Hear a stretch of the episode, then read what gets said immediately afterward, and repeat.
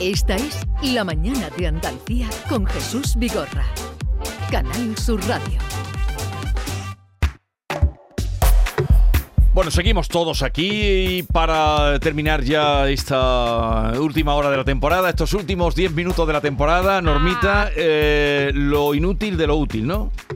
Lo inútil más útil, sí, más o menos así. Me confundes, no hay manera que yo dé con el inútil. título de- Es que- es que No hay manera.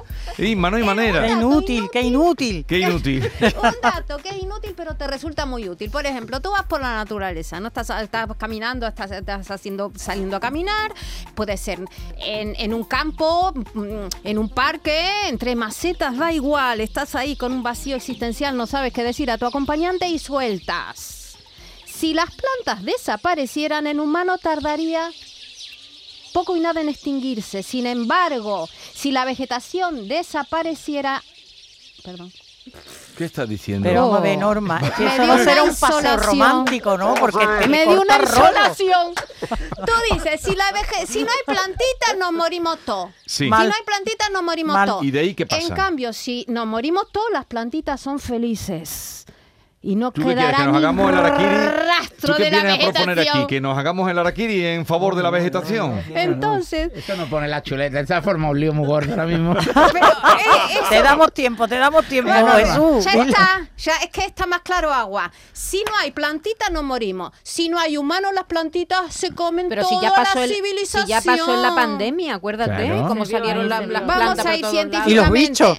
Científicamente, Mercedes Mateo nos ha dejado unos audios donde nos va a explicar esto, que ella es la experta, la que está llevado toda la vida en el Zoo Botánico de Jerez de la Frontera, aquí. Por supuesto que si las plantas desaparecieran, nosotros y los animales mm, desapareceríamos, por supuesto. Sin embargo, si desaparecemos nosotros, todo volvería a ser verde. La naturaleza en poco tiempo, eh, no sé, pues imagínate como en un siglo, todos los signos de la civilización nuestra habrían desaparecido. Sin embargo, las plantas son imprescindibles para todos. Y es algo que los seres humanos deberían de saber, de conocer, porque es lo más importante. Sabemos muchas tonterías que no son necesarias y estas como por ejemplo, que es que las plantas se hallan en la base de la cadena trófica. Todo lo que comemos, incluido la carne y el pescado, es vegetal o se alimenta de vegetales para convertirse en lo que son ahora. La alimentación y el oxígeno procede de las plantas. ¿Qué hacemos nosotros sin alimentación y sin oxígeno? Que me lo cuenten. Ea, ea. Nuevamente un vacío. Y ahora tú dices... Las Normita, te veo dispersa vamos. Norma, muy las bien. son capaces Las flores son capaces de de qué? cambiar de color para que la abejita que ya la ha poliniza, polinizado sepa de que ya ahí no hay nada. ¿Me explico o no?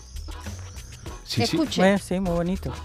Las plantas Escuche. realizan multitud de estrategias para ser polinizadas. Y se ponen, bueno, pues tienen asociaciones con muchísimos seres vivos, insectos, aves, incluso en algunos casos roedores. Eh, es muy curioso, por ejemplo, que una flor, la del altramuz, cuando la liba una abeja, ella va a cambiar de color. ¿Para qué? Para que cuando vuelva a la abeja no polinice a la misma flor. Eso que nos puede parecer rarísimo ocurre mucho en el reino vegetal. Es que normalmente pensamos que las plantas son tontas, pero yo recomendaría mm, un libro que se llama Sensibilidad e Inteligencia en el Mundo Vegetal de Estefano Mancuso, que yo creo que eso debería de estudiarse en el colegio como se aprende el abecedario, porque va a ser muy importante que las plantas y los animales se respeten y se conozca realmente cuál es su misión. El mundo de las plantas es muy desconocido y hay mm, cantidad de datos y de detalles sí. Pues ya que ya está bien la lección por hoy. Norma. Vamos a ver, voy a tener que caminar por la ciudad porque veo que el paseo por el campo. Yo por apoyar a Norma después de su desliz perfectamente respetable. No, no, pero y- han sido unos datos muy Sí, muy, Muy interesantes. bueno. Por ejemplo, fíjate, Pripyat, la ciudad epicentro del desastre de Chernóbil, Sí, está invadida unos- por la sí. naturaleza. Y ya apenas hay vestigios de los edificios de algunas zonas Y no residenciales. salieron animales con cinco patas. Están los, los animales tan divinos. No se les ha pasado la maquinita radioactiva, pero ahí hay un pedazo, hay incluso los perros, que se supone que no viven sin humano, hay jauría de perros. Sí.